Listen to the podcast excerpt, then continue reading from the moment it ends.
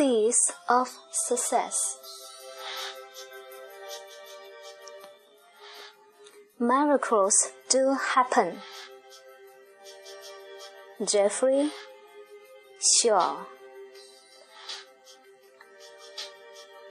I grew up in Kuala Johor, Malaysia. I'm 51 this year and was married before, and I have two beautiful sons. I came from a poor family, and I was the eldest in my family. So I quit school to work when I was 17 years old. My first job was in Singapore, where I worked for my uncle as an apprentice in his factory. And from this time, I tried many jobs, but I never stayed long in any one position. About every three years, I would change jobs. I was also very emotional and had a full temper, and sadly, this led to the breakdown of my marriage. In 2003, I went to a bookstore and stumbled upon the Chinese translation of the Dharma book.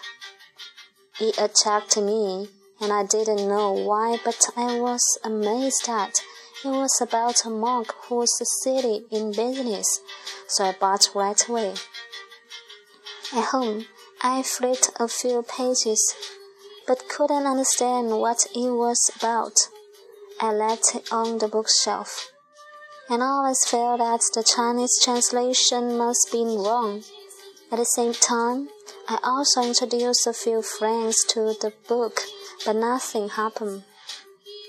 Between 2003 and 2012, I was searching for the meaning of my life and attended a lot of classes dealing with everything from investing to spirituality, but somehow I couldn't find what I was seeking. In 2012, I was given Geshe Michael's DVD.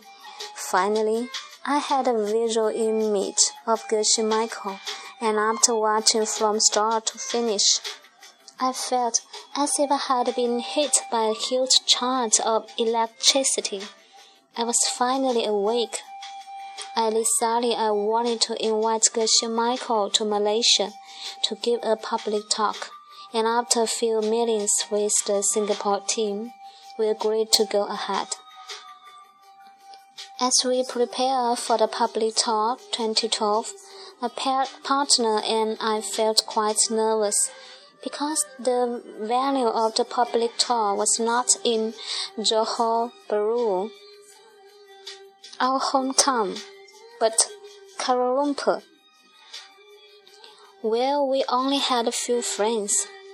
This issue bothered me a lot, and to dump up support, I traveled to many states in Malaysia to share the Diamond Cutter principles. Before the public talk, I did a total of 38 Diamond Cutter sharing nights. Most nights, there were only a few people, and up to 20 to 25 people on bad days. I also invested 10,000 RM to advertise in the local newspaper, but fewer than 50 people inquired. The venue we had committed to can seat 3,000 people. One week before the public talk, we had only sold 600 tickets. One day before the talk, we had 800 people, still some distance from our target of 1,000 people. But miracles happen. In the end, more than 1,060 600 people came to listen to the talk. Where did they come from? The top date was the eve of Malaysia National Day, and many people were going away for the long weekend holiday. It was also the 14th day of the Ghost month in the lunar calendar, and many people choose not to go out on this day because they are busy preparing for the requisite Chinese rituals. After some quiet thinking, I realized that seeds had ripened. In 2006, I was an assistant coach for the entire year volunteering at other speakers' public talks. Yet friends invited me to talks, I would attend to support them. On top of this, during my sharing tour before the public talk, I received a gift. I was introduced to the palm oil recycling business. One of my friends was very enthusiastic about it and invested a few million dollars in this business, while I didn't have to invest a single cent and became a complete shareholder.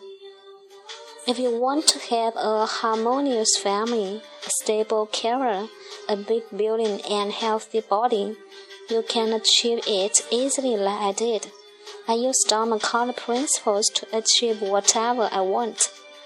You don't have to be skeptical, I spent over 10 years of research to finally find a course that can combine spirituality and business together.